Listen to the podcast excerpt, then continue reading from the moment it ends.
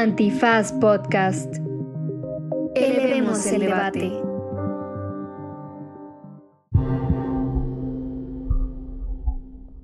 Bienvenidos y bienvenidas al episodio número 31 de Banal, el de Elvis. Aprovechando el estreno de la película Elvis de Baz Luhrmann, vamos a platicar sobre la figura de Elvis Presley, del impacto que tuvo en su época y de lo que significa para la cultura de hoy día.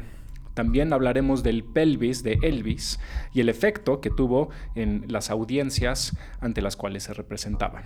Para ello, nos acompaña Daniela Galván. Daniela es locutora, trabaja en una importante disquera y fue una de las personas que me dio mi primer espacio en la radio, por lo que le estoy eternamente agradecido. Hola Daniela, gracias por venir. Muchísimas gracias por invitarme. Oye, vamos a entrarle de lleno. ¿Por qué Daniela es importante Elvis, ¿no? la figura y la película, eh, para el día de hoy, para la música de hoy, para la cultura de hoy? ¿Por qué sigue siendo relevante? Me puse a pensar en cómo traerlo al presente y porque las jóvenes juventudes, vaya, van a pues, ver estas películas, ¿no? Espero que les interese. Y yo creo que sí. Creo que justo me ponía a pensar como en estas figuras a las que todavía van a tener películas eh, autobiográficas, ¿no? Eh, Elvis sin duda es una figura que la merece porque si lo vemos ahora en el mundo chavos, pues de alguna forma fue un influencer, ¿no? En sus tiempos. Ok. Eh, creo que justo es como estos iconos, primeros exponentes de temas súper importantes, ¿no? Antirracismo, eh, libertad sexual. Eh, y creo que justo, digo, en, las formas mediáticas del pasado, pues el hecho de llegarle a la gente y cantar música negra, pues creo que hacía que los jóvenes naturalmente se identificaran con él, ¿no? Se dieran cuenta que, pues sí, no todo es este mundo súper restringido de blancos que no, ¿sabes? Como no pueden hacer muchas cosas y ver a un güey blanco, guapo, haciendo eso, pues sí te empieza, ya sabes, como a, no sé, pues como hacer que pienses como, güey, ¿por qué no? O sea, ¿qué tiene de malo? ¿Por qué todo lo que me han enseñado, eh, pues está correcto, ¿no? Bueno, antes que nada, qué bueno que trajiste eh, a cuenta lo de la música negra, porque necesitamos ponernos de acuerdo tú y yo. Entonces, le decimos negro, negra, este, ¿no? Como, pues así se llama. No, a lo que me refiero es no, nos vayan a cancelar, ¿no? O sea, música negra, eh, cuando citemos a Elvis, él habla de gente negra, entonces, pues que acuérdate que hay gente que dice que tienes que decir africano, americano o bueno, pero gente de color. O... Sí, a ver, también nosotros no conocemos todas las ramas e influencias de la música negra, güey. Entonces... Está bien, entonces estamos de acuerdo tú y yo. Sí, sí, ya si nos cancelan, pues miren. Exacto, eh, no, no lo vieron, pero eh, Daniela pintó dedo claro que sí. al universo. Al universo, al mundo. Vamos a decirlo. eh, ahora, de lo que dijiste me interesa mucho la parte del icono, porque creo que eh, más allá de si es o no es Elvis un icono, que por supuesto que lo es, eh, la película lo trata de representar así, ¿no? Lo presenta como, como la creación de un icono y sé que voy a sonar muy como viejito ñe, que merece salir en la portada de la revista Señores, pero lo que dices creo que sí es muy importante, es decir, hay, hay mucho de ciertas generaciones que, y no sé si sea normal de, la juventud, ¿no? De que piensan que nada ha sucedido antes de su tiempo. Sí. Y cuando ves eh, esto de Elvis, es impresionante cómo hay una cierta como circularidad o, repetición en la historia de que podrías estar viendo la producción de cualquier cantante hoy, ¿no? Sí, sí, no, sabes cómo me puse a pensar mucho cuando me mandaste mi tarea por WhatsApp. ¿Qué, va a pasar en un futuro cuando se haga una peli de Bad Bunny? ¿No? ¿En, 50 años? En 50 años que, que estos íconos actuales pues decidan contar su historia, ¿no? No. Eh, Rosalía, dos puntos, la película. Güey, peliculón, me urge. ya estás comprando tus boletos Pero, ahorita. Por supuesto. Pero pienso que, pues en la historia ya sucedieron muchos momentos muy claves en cuanto a la juventud, ¿no? O sea... Eh, sí, o sea que la juventud siempre piensa que, que ellos son o ellas son la juventud y la juventud Siempre ha sido la juventud. ¿no? Claro, o sea, yo no sé si los chavitos de este momento sean conscientes, porque, su- porque estoy segura que yo tampoco lo fui, ¿no? Y creo que nadie en el momento en el que está viviendo su, su rebeldía o, o esta parte de crecer es consciente de que en el pasado, pues cosas importantes para que ellos estén viviendo su juventud, ¿sabes? Como sucedieron y hubieron personajes que de alguna forma representaron. Entonces me pregunto como, güey, ¿qué va a representar Bad Bunny eh, En 50 en años. 50 años, ¿no? Como, ¿qué, qué vamos a ver en la película de Bad Bunny? Eh, esta parte de la eh, música latina tomando el mundo. Está súper interesante, pero ¿crees que haya otros personajes que puedan representar estas cosas? O sea, yo pienso en Elvis, pero también pienso en John Lennon, ¿no? Y pienso en... Puta, es que hay demasiados músicos y demasiados íconos de su tiempo que representaron muchas cosas. Pero, a- ver, me parece interesante lo que dices porque dime si fue o no fue tu experiencia viendo la película. O sea, por supuesto que estás conociendo algo o nuevo, o quizá tú ya lo sabías de, de Elvis, eh, en la manera en la que se volvió famoso, lo que le hizo famoso, Sí. etcétera. Pero formalmente no estás viendo nada nuevo. E- En otras palabras, o sea, es lo que le sucede es lo mismo a nivel estructural o formalmente que le sucedería a cualquier artista famoso hoy día y cuando te metes a leerlo es lo mismo que le pasaba a artistas antes que él. O sea, haciendo investigación para este episodio, lo- era lo mismo que pasaba con Frank Sinatra. Frank Sinatra, 20 años anteriores a, Elvis, las mujeres gritaban Sí. y casi casi que le aventaban los brasieres y los chones. Este, no puedo creer que acabo de decir chones Choninos. ¿no? choninos. Eh, y, y- y se sigue repitiendo. Y como tú dices, luego los Beatles, que no es tan lejano porque pasa durante la, Sí. la vida de Elvis, pero pues, no sé, pensemos en todo lo que estaba pasando en los 80s con el glam, por ejemplo. Justo. ¿No? Sí, sí. Entonces, sí está, sí hay algo nuevo, pero al mismo tiempo Es cíclico. es, es siempre lo mismo, Sí, sin duda. ¿no? Eh, hay una parte. va- espera, pregunta. Pausa, no pausa, obvio. Pero ¿habrá ¿Spoilers? spoilers? Eh, yo, yo digo que sí y no, porque pues no hay mucho que, o sea, es, es, es la historia, la vida de alguien, ¿no? Entonces, no creo que Es puedas spo- como el spoiler de No la sé, película. no sé si lo sepan quienes nos escuchan, pero Elvis se muere al Sí, final de la película. ¿no? Y, ¿no? sí se va a morir. O sea, sorpresa. Sorpresa. Aunque hay quien dice que sigue vivo. Bueno, quién sabe si ahorita Está lo digan, pero. como Walt Disney, obvio, ¿no? Pero en los noventas había gente que legal sí creía que seguía vivo. O sea, que había sido una, una fabricación lo de su muerte. Me encanta, ¿no? me encanta. Y Paul McCartney, no es Paul McCartney, amigos. Ese es otro spoiler de la vida. Y Hitler vive, bueno, vivía, ese sí ya mamó, pero en Argentina. Y sí. Eh, Güey, hay un momento del final que dije, no mames, mi Elvis vivió un Britney Spears. Exacto. O sea, ¿No? sí, Es la Britney. es Y- la Britney, fue y- la Britney. Y sabes que es muy interesante el, lo rápido de sus vidas, ¿no? Obviamente, gracias a Dios, no se ha llevado a Britney todavía. Diosito, por favor, no Por- te la Te lleves. suplico. Pero esto, esto de la fama, ¿no? Eh, tan rápida es justo intempestiva, ¿no? Y dura poco. Y eso es, eso es muy interesante como lo dice el coronel Sanders, en- y que sé que es el coronel Parker, pero me rehuso si le, siempre se me va a olvidar, entonces Sí, el coronel Sanders, Sanders. este, lo dice, lo dicen, o puedes inferir que lo sabe en la película, ¿no? O sea, Sí. esto a huevos acaba rápido. Sí, sí, hay que sacarle provecho. Hay que sacarle lo, Total. lo- lo- lo más que puedas, ¿no? Pero eh, creo, creo que respondiendo a la pregunta que te hice entre los dos, eso es importante entender, eso te ayuda a entender si vas a ver la película, ¿no? Sí. O sea, en realidad no hay nada nuevo bajo el sol, la, la persona es nueva, pero esta ciclicidad, esta estructura, la manera en la que se llega a la fama, se viene repitiendo desde que hay cultura popular. O sea, bueno, desde que hay cultura popular masiva, hab- habría que decirlo de esa manera, ¿no? Desde que hay radios, estrellas de eh, películas, de televisión, eh, los Elvis del mundo. El pop vive del remake y el remake hasta en las historias. Así que Ahora, habiendo dicho eso, te traje una dinámica muy interesante, ¿ok? Ok. Entonces, fíjate, te traigo seis citas que dijeron personas que se dicen especializadas en la crítica de la música, Ok. ¿sí?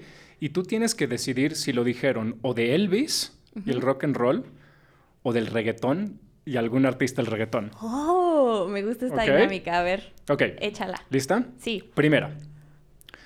Sus letras son insinuaciones sexuales implícitas que cierta gente entiende como románticas, pero que en realidad son de mal gusto. Eso lo dijeron sobre el reggaetón o sobre la música de Elvis. Sobre el leguetón tontón. Muy bien, bien, bien, reggaetón. Pero ¿estás de acuerdo que es, de- es lo que dicen? Por supuesto, ¿no? Por supuesto. ¿Lista? Sí. No, vas 1-0, muy bien. La música que trasciende es la que intenta elevar el alma. A los que bailan esta música se les ve como chimpancés. Eh, pues sí, sobre Elvis. No. ¿Es sobre Reggaetón. tontón? ¿Cómo? El perreo no es baile de chimpancés, amigos. ¿Eh? ¿Qué No, tal, eh? ¿qué Pero les ves, pasa? es como si es- estás hablando de lo mismo. Tiene pero mucho sentido, sí. No tiene ninguna habilidad. Son puras variaciones de estereotipos. Elvis. Elvis, es correcto, es correcto. Muy bien, Daniela. Dos, do- dos aciertos. Un error. Es bailable y tonera, pero no es música de verdad. Solo importa la letra y la manera o los manierismos del cantante que sea. Se está hablando del reggaetón o de Elvis. Del reggaetón. Es correcto. 3 a 1. ok. ¿Y mi auto? ¡Un auto! es una exhibición sugestiva y vulgar con un toque de animalidad de lo más bajo. Eh, de Elvis. ¿Correcto? ¡Wow! Ya ganaste, ¿eh? Ya, ya. Pero vamos a ver si solo tienes un error. Música degenerada y viciosa, ¿sí? Falsa y poco auténtica. Güey, de los dos, nice, sí. No. Estaría bueno. sí. Eh, reggaetón. No, Elvis. Elvis y bonus. Elvis, dicho por Frank Sinatra, que causó lo mismo en 1940. O sea, Frank Sinatra dijo de la música de Elvis que era degenerada y viciosa, falsa y poco auténtica. Fue ese señor, fue ese señor. Es que es, es lo que te digo, es ese señor, Claro. siempre es el que se pasa al, al- al nivel Sí, ya sí. soy señor y dice todo lo nuevo es vicioso, degenerado, etcétera. Pero los rockeros que lo dicen del, del reggaetón, ¿no? Pensemos en a tu amigo Ricardo le, le- le gusta el... Ya, ¿Ya ya, le ya, gusta es víctima del perreo. Pero bueno, Me encanta. Toda esta gente dice esto, ¿no? Sin, sin saber o sabiendo que lo mismo se decía sobre el rock Claro. cuando estaban haciendo el rock. Ahora sí que fuiste, amigo. O sea, no te, no te quieras hacer el limpio. Porque Exacto. no. Fuimos, fuiste y vamos a hacer. O sea, Y me gusta como lo dijiste tú, o sea, con lo que tiene que ver es con la música popular, con el pop, ¿no? O sea, así funciona, y así ha funcionado siempre, y me atrevo a decir, ¿así funcionará siempre? yo creo que sí. Yo creo que sí. Obviamente, o sea, cada generación tiene sus propias circunstancias, sus propias quejas, sus propias eh, momentos de la música. Que a ver, o sea, se, se está repitiendo. También eso es muy cíclico, ¿no? O sea, las referencias de ahorita son que el 2000 y en unos años vamos a vivir los mágicos 2010 que yo estoy esperando con todo mi ser. Entonces, de alguna forma, pues las influencias siempre van a estar presentes.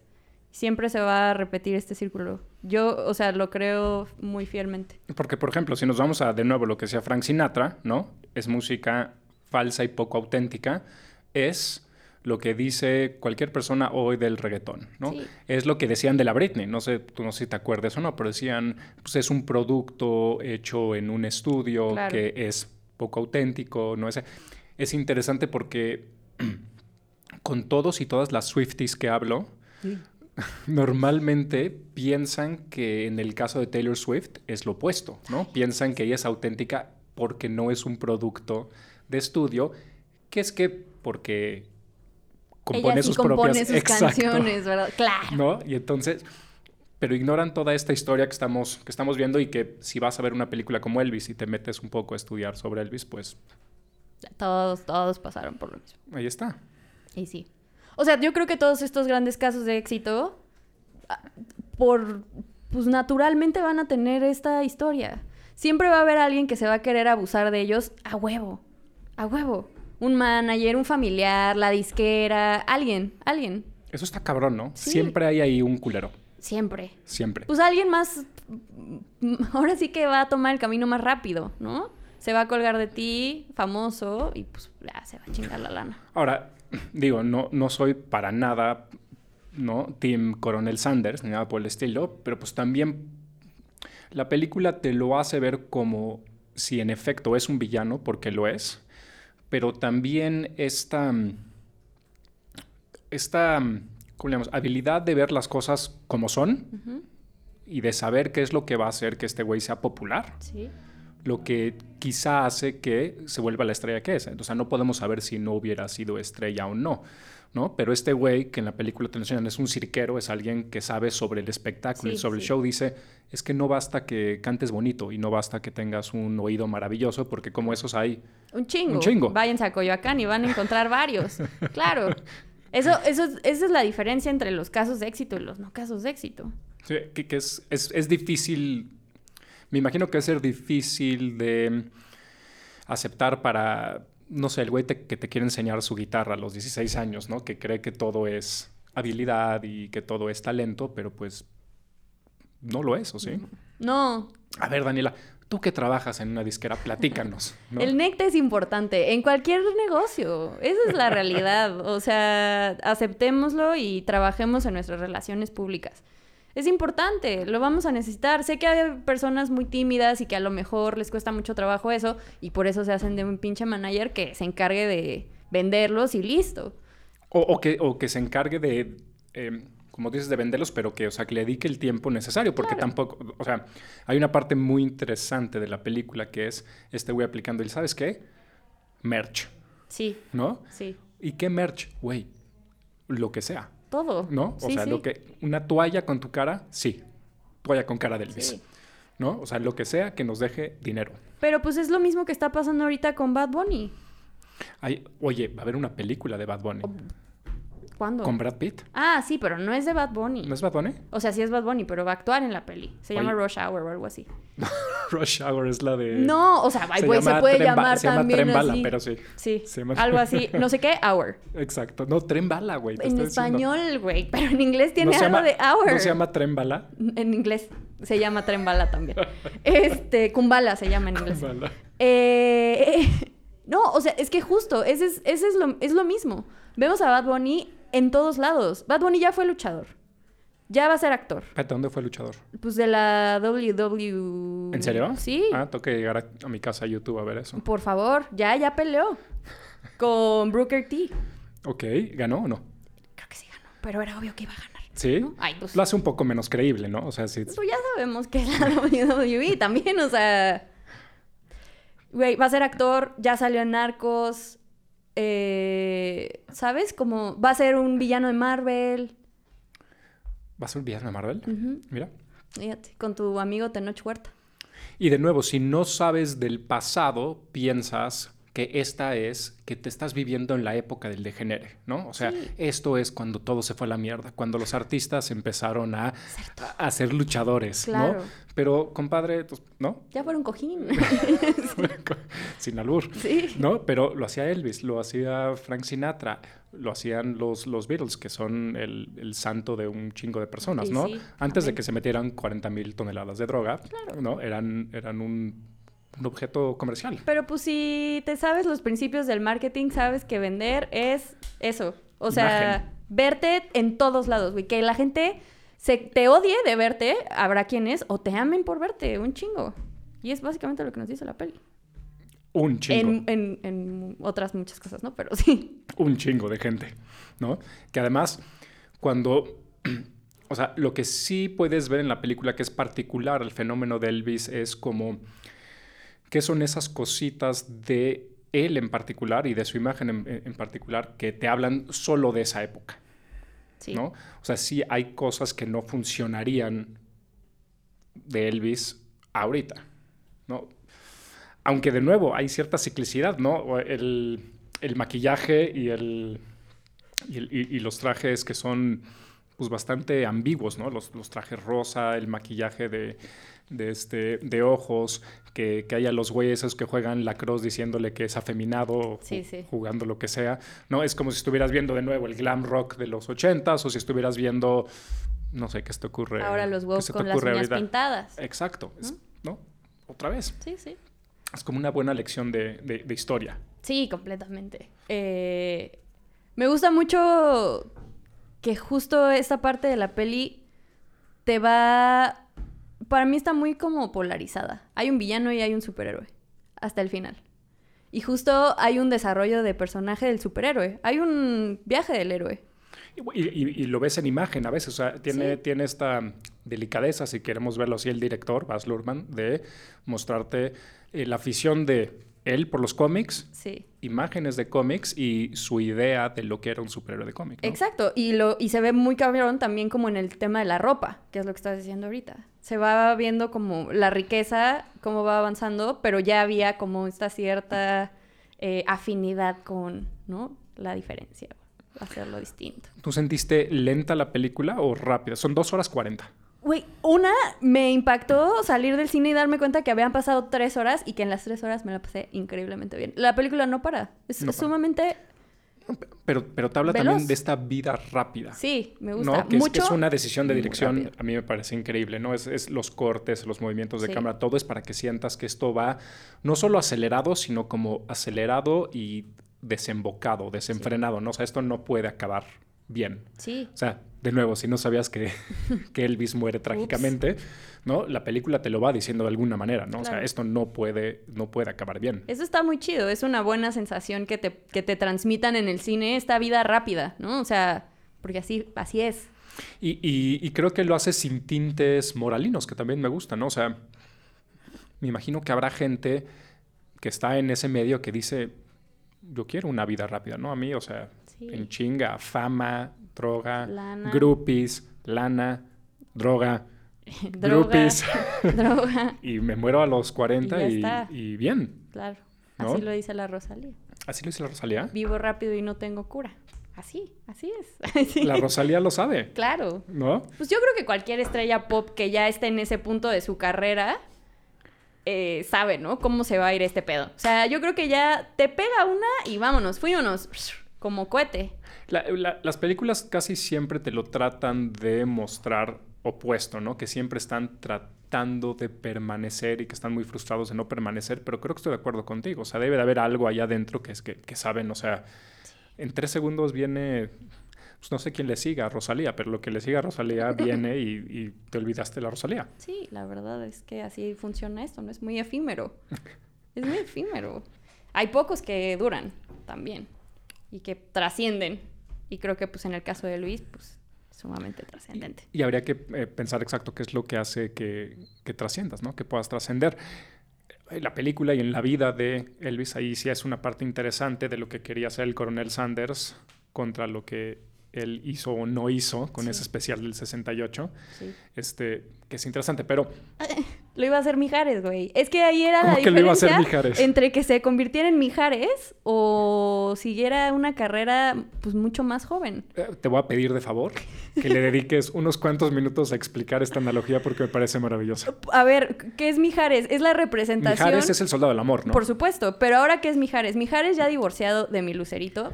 Besos al cielo. que creo que quieren que quiere que le digan Lucero. Ah, ya Lucero, ¿no? Ya. Porque ya es señora. Sí. Este, y Mijaritos, su hija. ¿Cómo? La hija de Mijares y Lucero, que es idéntica a Mijares, entonces Mijaritos. Hijo, hubiera preferido que saliera mejor Güey, Lucero, ¿no? Güey, de verdad, o sea, ¿cuál es el destino colmo? es cruel, güey. Y lo mismo digo de mi Beyoncé y Jay-Z. La Blue Ivy, pudiendo parecerse a Beyoncé, se parece a Jay-Z. Amiga, ups, te falló ahí. Lo mismo que a Mijaritos. Eh, No pero lo puedes tener todo, eres, o sea, en el caso de Mijaritos no sé qué tan chingón es ser Mijaritos, pero... canta cabrón la niña. pero ser la hija de, de Beyoncé y de, y, y de Jay-Z, si además eres guapa, ya, o sea, no mames. Claro. Exacto. La lotería de la escupes vida. en la cara al resto del mundo. sí, por supuesto. Pero Mijares es la figura perfecta de la Navidad en México. Familiar, con un suétercito navideño, que es lo que quería hacer este güey con, con Elvis, ¿sabes? Como representar a la familia. Y tuvo este giro, o sea, no sé, no, no puedo imaginarme un mundo en el que Mijares era un sex symbol, pero me imagino que... que- En algún que momento en algún seguro momento lo fue. fue- Y giró hacia, hacia, Esa- hacia papá soltero, bueno, no soltero, pero hacia Sí. César Costa. Justo. Eso, eso es como lo que pasó en ese punto de la película. ¿Pudo ser Mijares? Pero decidió ser Mick Jagger. Exacto, seguir, seguir. por el- Así como Mick Jagger. Y estuvo muy chido. O sea, al final es, supongo que este pedo de ser auténtico y no venderte a lo que... Otra, por cierto, banda eso. contemporánea, eh, los Rolling Stones, que es justo lo que quiere hacer Elvis, ¿no? Sí, Contrata a los güeyes de los Rolling los- Stones para es- decirles, quiero, quiero esa carrera. no la de Mijares. Por favor, no, No. me hagan Mijares. Exacto. Bueno, espérate, vámonos a pausa. A ver. antes, antes de que sigamos, les recordamos seguirnos en redes. Estamos Mm. en Instagram y en Twitter. Somos Versus y Antifaz presentan Pioneras, una historia oral de la primera liga de fútbol profesional en México. Disponible en cualquier plataforma para escuchar podcast. Bueno, estamos de, de regreso con Daniela Galván. Eh, Oli. quiero platicar de una cosa en particular, Daniela, que es sobre esta cosa que está sucediendo de que las personas van al cine o en este caso incluso leen la historia o ven la historia de, de una figura como Elvis para sacar lo que ellos o ellas quieran de eso y no lo que la película o la persona les está ofreciendo. ¿no? Entonces propongo que hablemos de eso, pero también propongo que los y las que nos están escuchando se queden al final porque vas a inaugurar una sección de Banal. ¿Qué qué? Sí, no le hemos puesto nombre todavía, pero tiene que ver con jugar el, el, este, Mary Sex Kill, ¿sabes? Uf, me encanta. Estoy Entonces la vas, a, la vas a inaugurar, no sé cómo la vamos a llamar, este, cásate, dátelo, mátalo, algo por el estilo. Pero bueno, entonces, estábamos platicando tú y yo un poco afuera del aire que si lees las críticas sobre la película, eh, de alguna manera se asemejan mucho a las críticas que hay a veces sobre una persona hoy día o sobre la historia de una persona o, o- o de un personaje, y es que la gente quiere sacar de ahí lo que les interesa a ellos o a ellas, Sí. y si no está ahí, dicen es una mierda o eso no funciona o lo que sea. Eh, punto en caso en particular, lo que he visto en el caso de Elvis, la película, y que leí sobre Elvis, la figura, el icono, es su relación con la comunidad negra. Sí. ¿no? Eh, insinuaciones de racismo, de plagio, eh, de que la película no lo trata con suficiente profundidad, etcétera, etcétera. Tus opiniones, Daniela, te escuchamos. Eh, no, es que Dienta madres, para eso está el, el micrófono. creo que la gente eh, va muy en pedo TV Notas a ver estas películas biográficas, ¿no? Me acuerdo mucho que cuando fue la película de, de Elton John, decían, como es que apenas si repasan el pedo de las drogas. A ver, Elton John está vivo, señores. Obviamente no les iba a contar cómo se metía hasta el puto cepillo por el... O sea, Claro. obviamente no van a tocar estas cosas tan de maneras profundas, porque es una película comercial de una figura pública que ya está muerta y que es mucho, o sea, va mucho más como allá de clavarse en estas cosas oscuras. Güey, compren una biografía Y, y léela. súper intensa, porque seguro hay, y probablemente ahí encuentras esa cosa oscura, pero es una película de Hollywood. Creo que le acabas de dar al clavo en la cabeza, Daniela, porque es, hay medios específicos para eso que quieres. Uno de esos medios es la novela o la biografía, Sí. ¿no? O sea, quieres meterte de fondo a conocer la interioridad de una persona, ¿no? Su, su verdadero ser, si es que existe eso. Está es, ese medio, ¿no? Como dices tú, cómprate la autobiografía de 1200 páginas que se mete en cada uno de los detalles más minuciosos sobre, Sí. en efecto, cómo se metía cocaína, ¿no? Hasta por la oreja, Claro. ¿no? El cine, aunque puede hacerlo, no necesariamente es el mejor medio para eso, y el cine popular menos. Y creo que Baz Luhrmann lo sabe, y entonces justo lo que platicamos es que sabiéndolo, la piensa, la hace y le edita de tal manera que lo que estás viendo es justamente una biografía del ícono, ¿no? Sí. De, de- de lo que es como forma o como, como representación de una cultura para un chingo de gente. No si lloraba o no en la noche porque extrañaba a Priscila. Exacto. O sea, es que lo veo ahora como con esta peli Spencer, Uf, sí. que a ver, justo, creo que creo que es esa película que va Ramiro a la Cineteca, a- al Cinemex con toda la intención, ¿no? Es mucho más profunda, es mucho más clavada, es mucho más oscura, está enfocada en un periodo súper específico. Pero si Ramiro quiere ir al Cinemex a ver Ventaneando, eh, slash eh, la peli Spencer. más hipster, Presley. Sí, güey. Ajá. No, amigo Ramiro, o sea... Justo, hasta esta película no se llama Presley. Exacto. Se llama Elvis, Elvis. amigo. O ¿no? sea... O Aaron, que por si, por si no lo saben es el, el- el segundo El- nombre de nombre, Elvis, ¿no? O sea, no se llama Aaron Presley. o- Aaron P. No, güey. No, no. es Elvis, es, Elvis. es, único, es su superficie, pero es que esa superficie importa un chingo para muchísimas personas Claro. y dice un chingo Sí. de su época. O sea, tal vez de nuevo, no sé si lloró o no, pero esa superficie, eso que era solo accesible para millones de personas, ¿qué dice en la película? Que hizo el primer concierto que lo vio como un billón de personas al mismo tiempo, ¿no? O sea, esa superficie que solo ven un millón de personas es importantísima, Sí, sí. O sea... ¿no? O sea, e- es suficiente tratarla a la superficie sin tener que meterte. ¿no? En el fondo de quién realmente Sí. era Elvis. No, o sea, y, y hay justo estos pequeños detallitos que te van hilando en la historia y te dicen lo que necesitas saber, ¿no? Cuando se va con el BB King de party, es como, ay, güey, Exacto. pues ahí está, o sea, ahí está el secreto. ¿Qué creen que hacía con BB King, amigos? No se, o no se mete mucho en, en su relación con la comunidad afroamericana. No mames, o sea, la mitad de la película es el güey, o sea, en el, ¿cómo se Sí. llamaba este eh, bar muy famoso? Se me está olvidando, Sí, pero por- en, en pues- Nashville, ¿no? Con toda la comunidad negra. Al parecer, a la comunidad negra, Elvis le mamaba. El Little ¿no? Richard ahí. Viceversa, Li- Little Richard ahí. O sea, ¿qué más quieren? ¿Qué más quieren que les diga? Ahora, tú en tu medio, ¿qué tanto se siente o se dice sobre si plagió o no plagió? Si tomó sin permiso, si em, se apropió, odio esa palabra, ¿no? Pero cultural appropriation, si se apropió de la música negra. ¿Tú qué dices? Mm, a ver, yo nunca he escuchado esos comentarios, la verdad. O sea, nunca he tenido esa conversación con alguien.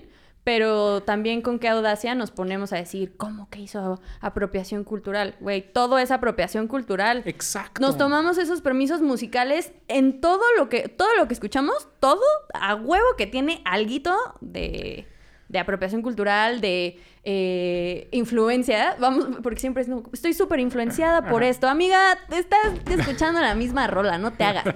O sea, ¿Cuáles son tus influencias? Sí. Pues todo, ¿no? y ya te sea, dijeron, ¿no? Así, sí. Me encanta Joy Division, sí, amigo. Por, por supuesto que tu proyecto suena igual, o sea, a post-punk, ¿no?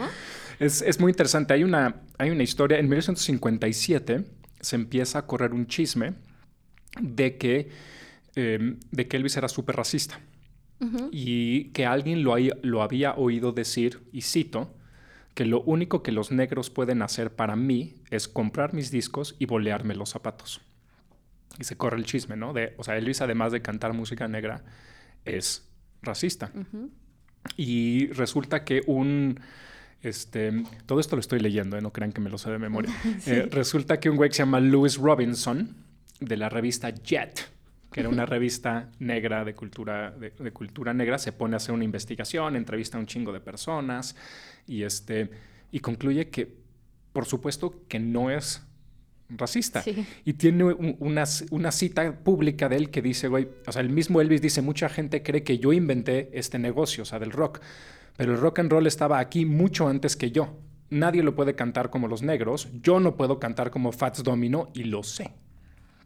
¿No? O sea, Sí. el güey lo aceptaba. Y te acuerdas que cuando empieza su especial del 68, si no han visto la película, vayan a verlo, no es spoiler, ¿no? Básicamente el güey dice, todo el rock es o gospel o rhythm and blues. Sí. Le puedes sumar, te lo puedes apropiar, puedes experimentar, Pero ahí va. pero eso es que es música negra, ¿no? Correcto. Entonces, apropiación cultural. Pues yo insisto que ya es muy, es muy pretencioso decir eso porque está en todos lados. Porque además, ¿qué, qué significaría que un cantante, o bueno, un artista, no se apropie de nada? Pues, o sea, ¿qué estás haciendo? Sí. O, o de dónde lo, de dónde De- lo estás sacando? Eres, ¿cómo se llamaba el, el de la selva? Eres Mowgli, ¿no? Y viviste ahí con Timón y con Pumba toda tu vida. No, eso es el Rey León. No, güey, wow. No, viviste Con- con eh, Balú Ajá. y No me sé la verdad del libro de la selva. Yasira, Basira, este, el tigre. Bagheera. Bagui, ¿ves cómo se te lo sabes? Yadira. Yadi- No, Bagheera, con Con Bagheera. Balú y Yadira. y, y entonces nunca oíste música y solo si ahí hiciste música no te apropiaste de nada, porque si no, Sí, ¿cómo? ¿cómo? Sí, no, no, no es posible. O sea, dejemos de lado esos comentarios. Porque pues va a existir toda la vida. Es, es decir, las influencias, siempre, güey. y Me encanta eso. ¿Cuáles son tus influencias? Esto, pues sí, eso suena, o sea, y ya está. Es más, hay eh, Jackie Wilson, que es un cantante, que es un cantante negro de Rhythm and Blues, eh, salió a decir para defender a Elvis, decía, de hecho, la comunidad negra le debe en ese entonces sus movimientos a Elvis. Y hay una parte en la película que muestra eso, no sé si te acuerdas, que Elvis regresa a este club que tú y yo no nos acordamos, y hay un cantante con una voz espectacular, no sé quién sea, es... Es Little Richard. Es Little Richard.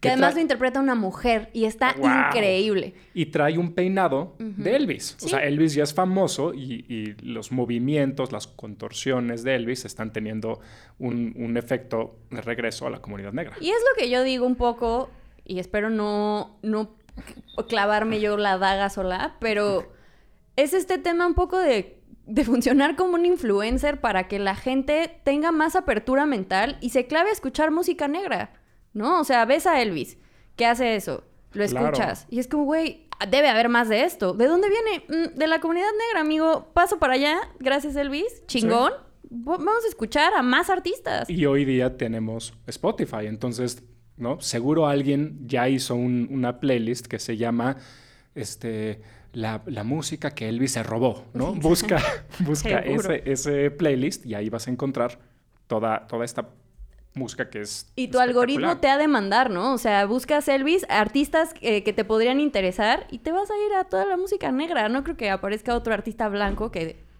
No sé, no sé si habían más, pero... Ahora vamos a pasar a un tema un poco más, ¿cómo decirlo? Este, mm, sensible, A ver. ¿no? Desgraciadamente, como hombre blanco, heterosexual, cis y todas las otras cosas que me hagan básico, no, no puedo opinar mucho sobre el poder sexual de, de- de Elvis. Debo decir que no Austin, ¿cómo se llama? Austin ¿Butler? Ay, no, no. no están viendo, pero estás salivando, No, Daniela. no, no, no, estás no. salivando. O sea, solo porque no hay servilletas, pero eh, voy a limpiar con tus tarjetitas de presentación. al final de la película hay una imagen. Digo, yo sabía cómo se ve Elvis, pero no lo tienes en la mente. Pero justo que al final de la película sale una imagen de Elvis Elvis a los 22, 23. Sí. Y sí está estúpidamente guapo el cabrón. O sea, Sí. de, de- de eso no me, no, no- no me hay queda duda, no hay duda. pero esta idea que, por ejemplo, lo preguntaba en Instagram alguien para que lo, para, para que lo tocáramos, ¿no? Alguien en particular, Jorge Gimpla, ¿no? Ya sé su handle, ¿no? Sobre este poder del, del wiggle, de las giraciones de las giraciones corporales de, de Elvis, que en la película a mí me parece que Bass lo hace espectacular. retrato porque, precioso. porque los cortes a las mujeres reaccionando, a hombres reaccionando, que no están hasta enfrente, pero es muy cuidadoso de poner hombres reaccionando ante, ante tus movimientos, está, está ahí. Platícanos tu experiencia, por favor. Güey, ¿Cómo- hasta yo me emocioné con el wiggle. No, está súper interesante. Güey, creo que es un retrato muy chido de, por supuesto, esta juventud súper reprimida, ¿no? El papá que los está viendo así de, apaga esa mierda. Ya sabes, como, güey, estaban tan contenidos, todo era tan cuadrado y tan cerrado que, no mames, imagínate ver eso por primera vez. Es cabrón la escena de la morra, cómo se va emocionando. Güey, no está entendiendo qué pedo y qué le está pasando en su cuerpo. ¿Te, pa- te parece exagerado o, No, o me lo- parece sí? muy real y muy sensato porque yo lo he vivido. Ok, platícanos más de eso. A ver, ay, yo, mm, eso me interesa. ¿Con qué artista? No, me ¿No? acuerdo, fue un concierto de The Last Shadow Puppets en México, Ok. en el cual yo salí y dije, güey, salí embarazada de este concierto. Esa fue mi expresión. De verdad, yo creo que si alguien aquí es muy apasionado de la música de algún artista, que seguramente lo son, espero, si no, están muertos por dentro. Eh, Güey, cuando ves a tu artista favorito, hay una cosa en, en tus nervios, tus pelitos se ponen de punta y se siente eléctrico por todo tu cuerpo. Ahora, yo me imagino viviendo en los 60s, no, 60s, 50s. Eh. Cuando empieza estamos en los 50. 50s. Eh, y de pronto, güey, prender la tele y ves un cabrón enloquecido, disfrutando, con una música que, por supuesto, no es lo que escuchaban acá eh, el fonógrafo de en inglés. Voy a, hacer, voy a hacer una pausa porque el fonógrafo es de mis estaciones favoritas. Ah, obvio, es de huevos. Gracias. Pero me, o sea, no, no, no. Pero nadie sabe de qué estamos como- hablando porque nadie oye el fonógrafo. Deberían, es una gran estación. Gran estación. Pero me refiero a como, imagínate que eso es todo lo que estás acostumbrado y estás en tus 16 años. No mames, pues ves eso y, ¿Qué, qué, qué, qué sientes? Especialmente esa juventud femenina reprimida, eh, también homosexual, aún más Peor de reprimida. reprimidos. ¿no? Que, y, y Elvis, o sea, pues sí te, te mueve, ¿no? Vamos a, vamos a dejarlo. Él se mueve, tú te mueves, ¿no? Va- va- vamos a dejarlo así. Y otra vez haciendo la analogía a lo que decíamos del reggaetón. No por ser reggaetón, sino por ser esa música que ahorita dicen que hace lo mismo, ¿no? O sea, que te dicen, "Ay, es que es eh, muy sexual, es muy primitiva, es puro... pum, pum, pum, pum", no, o sea, no sé, lo que digan, pero es lo mismo. y cuando ¿no? eres adolescente, todo lo prohibido es lo que más te llama la atención. Además, O sea, si a ti te dicen como, güey, no veas eso porque está horrible, güey, por supuesto que vas a ir a ver eso para saber qué es eso y por qué lo están prohibiendo, por qué están hablando mal de eso, por qué, ¿sabes? Como... Es, es increíble cómo retratan esa sensación. O sea, creo que la lección aquí es, si tú en algún momento reciente, uno, tienes menos de 40 años, y dos, has pensado de esta manera sobre cualquier música, llámese regreso- re- reggaetón o lo que sea, pues estás del lado oscuro, ¿no, mano? Sí. Normalmente mano, porque no son tantas manos, pero hay manos, ¿no? Pero hay manos, hay manos. normalmente, o sea, estás del lado oscuro, o sea, ya, no sé, cásate, cómprate unos mocasines y, y vota por el pan, o, o Algo sea, así, ¿no? Algo, algo por el estilo. Güey, yo siento que a veces cuando vas creciendo se te olvidan esos mo- primeros momentos de tu vida en los que descubres esa, esa música, ese artista, esa canción que hace el clic en tu cabeza, al- la que hace el cambio. O sea, yo lo pienso en mi pasado y que yo escuchaba un buen de pop cuando era una niña, obviamente, ¿no? Porque era lo que me dejaban escuchar y yo era la más fan de Britney, así. Ajá. Y un momento en el que escuché una rola de los Sex Pistols y dije, güey, ¿qué es esto? O sea, ¿qué, qué es esto? ¿Qué Pero, pero- estoy sintiendo. Pero además acuérdate que yo, no, no, no te hace sentir a ti, o, digo, no creo, pero también con Britney, por ejemplo, el momento que eh, besó a Madonna o el momento en el que salió con un con este pitón, porque es lo que era, era, Era, un pitón efectivamente. alrededor de, de su cuello, o sea, las, las, este, las Maud Flanders del mundo dijeron, ¿puede alguien pensar en los niños? En el Por niño, por favor. favor, o sea, ¿cómo es posible que esté haciendo eso? A mí, fíjate, a mí fue el, el heavy metal porque en el heavy metal era algo prohibido en México porque era satánico. Y sí, ¿no? como tú. Era música de Satán. Entonces, obviamente, cuando te dicen eso, ¿qué dices? Pues, güey, Por supuesto. quiero oír, ¿no? Sí, Esa música. obvio. Y luego por ahí llegué al glam y por eso tengo tanta afición al glam que, que a veces es tan despreciado en México. Pero Es- de verdad oigan Poison, es un excelente, excelente, excelente. Ya vamos a empezar con excelente eso. banda. Ok, vamos a cerrar con Daniela inaugurando el primer Mary Fuck, Mary Sex Kill. Fuck no, sí, Fuck Mary Kill de Banal, que necesitamos ponerle un nombre en castellano. Entonces estaba pensando algo así como este cásalo, mátalo y dátelo. Mm. Ah, cabrón. ¿Qué? Eh, Se está ahogando por la chela. Así se está ahogando de verdad. Pensé ¿Sí? que te estaba diciendo algo. No, No. te mueras. ¿Estás bien? Levanta los bracitos como así de que... Esto se queda. ¿no?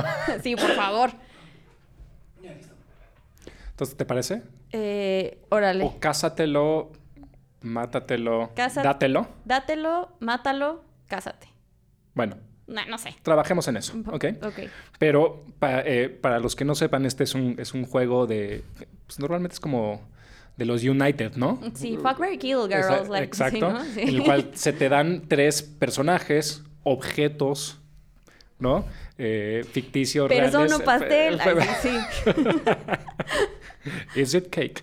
Eh, y tú tienes que decidir si con cuál te casas, a cuál te lo das, lo cual obviamente significa Coger. relaciones sexuales, y a cuál matas. Y para seleccionar las tres personas que, que se te van a, a- ofrecer o asignar, este, le mandé un mensaje a Ricardo. Para, No, que, él me dijera, para que él me dijera qué tres, qué tres personas poner que te causarían, que te causarían problemas. Duda. Sí, él me dijo que tú tienes un John Hamómetro. Amiga. Eh, para quienes no lo saben, John Hamm es Don Draper en Mad Men. Básicamente. Entonces me imagino que John Hamm. ¿Sí? ¿Te prende la nafre? Puta. Ok. Entonces, por el John Hamómetro, obviamente, John Hamm es uno, Ajá.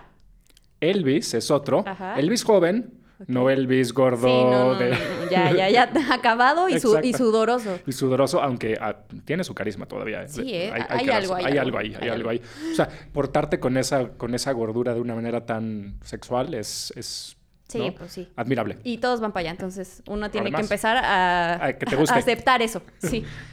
Pelones y gordos. para allá vamos todas. Digo, Y el último que me dijo Ricardo que te pondría en, en un, en un aprieto, ajá. Maluma. No, cero, güey. Cero me conoce ese güey. No mames. No, Entonces ya la pésima. cagó. Pues sí, la verdad ¿Por sí. qué? Porque vas a matar a Maluma. Eh, sí, Entonces, ¿a quién ponemos en lugar de Maluma? ¿Algo que es- que- que- ¿Bad Bunny? Bad Bunny ¿O podría... Machine Gun Kelly? No, Iu, ¿qué te pasa? No sé. No, Bad Bunny podría Bad Bunny, entrar en jaque, me Bad gusta. Bunny. O Zetangana. Pero también lo tengo muy claro. No sé tan gana, parece el perrito de unos pedillos, ¿no? Ok, entonces Bad Bunny. Entonces, cásatelo, dátelo, mátalo. Mátatelo. Ay, güey. Eso, eso va a ser. Cásatelo, dátelo, mátatelo. Mátatelo. A ver. Híjole. y acuérdate ¿eh? que tienes que decir por qué. A ver. Sí. John Hamm, Def, me caso con él, güey. Ah, sí. Amiga, güey, de verdad. Eh, John Hamm es lo máximo. Es muy guapo, es muy carismático. Pero tienes que vivir con el resto de tu en vida. Top Gun no hace nada. Eh, Pero es el malo. Es el malo, pero está horrible su papel. Ajá. Y lo amo de todas maneras. Es Don Draper. Es que siempre lo voy a ver como Don Draper. O sea, no quieres casarte con Don Draper. No, me quiero casar con, Con- John Hamm para cuando vayamos a intimar. A ver, háblame como el Don Draper. ¿Sabes qué? Además siento que John Hamm va a ser el que mejor va a envejecer. Pues ahí va, bueno, ¿no? ya sabemos cómo Elvis envejece. Sí. Y Bad Bunny va a envejecer mejor. Bad Bunny no está guapo. Seamos honestos. Pero tiene esta No cosa de la feo, giración pélvica como de, como No, de es, y es ¿no? chido, es buen chido. pedo y sabe hacer la voz de Woody de Toy Story. Entonces, Eso no lo sabía, pero buen dato. TikTok. Entonces, Este, te casas con John Hamm. con John Hamm, lo cual significa que vas a tener que matar o a Elvis o a Bad Bunny. Elvis joven. Híjole, qué difícil. Esa, esa es la... Elvis joven eh, con movimientos pélvicos, Elvis de pelvis. Elvis the Pal. Y su, su, este, su delineador, ¿cómo se llama? ¿Su máscara o cómo se dice eso? Delineador. Delineador. Delineador. Y este, un poquito de sombrita, Sí. ¿no? Y el, el copetón Peña Nieto. Sí, o sea, Peña Nieto ya lo habían hecho antes. Muy guapo. Sí. Muy guapo. ¿Peña Nieto o Elvis? Eh, los dos. No, no es cierto. Elvis, Elvis. Eh, está difícil. Eh, porque Bad Bunny sí me gusta mucho y siento que ha de besar muy bien. Pero también Elvis, fíjate. Eh, no, creo que no quiero matar a Bad Bunny. Voy a matar a Elvis. ¿Qué? Sí, O sea, hacemos el, el, el Popcats de Elvis y vas a matar a Elvis. voy a matar a Elvis. Qué fuerte. Ya sé. Eres hija de tu generación. Sí, sin duda. No puedo negar lo que soy. Qué duro. Ya sé. Estoy un poco decepcionado. Sí, tú esperabas más de mí, yo sé. Yo también más esperaba más de mí, la verdad. No, no sé. No lo sé. Mm, sí, es una pregunta muy complicada. Pero creo que sí me gustaría darme a Bad Bunny. Supongo que ahora que yo estoy viviendo su música, me parece sumamente wow. A lo mejor si eh, en este momento existiera Elvis. ¿Te lo darías escuchando su música o es No, demasiado? güey, Es demasiado, ¿Cuánto? ¿verdad? Sí, no, No qué sé. gólatra, güey. Chance es lo que le gusta al güey, así de... ¿No? Bueno, pues Quiero entonces, irme mientras... Pues yo me voy a ver mientras entonces. le damos. bueno, con eso llegamos al final del episodio. Si quieren seguir escuchando a Daniela y a mí decir tonterías sobre Elvis, sobre cómo Forrest Gump le enseñó a bailar, Ay, sí. sobre, este, sobre su muerte o sobre la entrevista que dio ahorita Priscilla Presley sobre la cultura de cancelación y Elvis, eh, pueden escucharlo en el mini episodio especial exclusivo para patrons. Si no, gracias por venir. Gracias Daniela. Gracias. Y gracias a Sergio en la producción.